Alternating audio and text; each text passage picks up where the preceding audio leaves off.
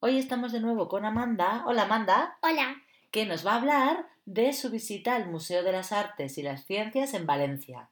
¿A que sí? sí, ¿Cuándo visitaste este museo, Amanda?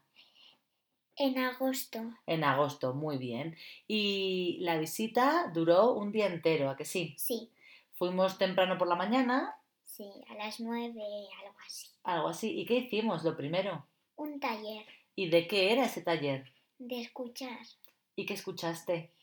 ciencia ¿Y con quién fuiste a ese taller? con papá. ¿Te gustó? Sí, Sí, y después visitamos las salas del museo y en especial el Rincón de los Niños, que tanto a ti como a tu hermano os gustó mucho, ¿a que sí? sí. ¿Qué había en esa parte de los niños? Eh, había un sitio para construir animalitos de verdad, animalitos para hacerse f- fotos y mm, también un juego del agua. Ah, o sea que era muy divertido. Y de olores y de mm, tacto y de esas cosas, y espejos. Ah, muy bien, de los sentidos, para Sí. jugar con los sentidos, muy bien.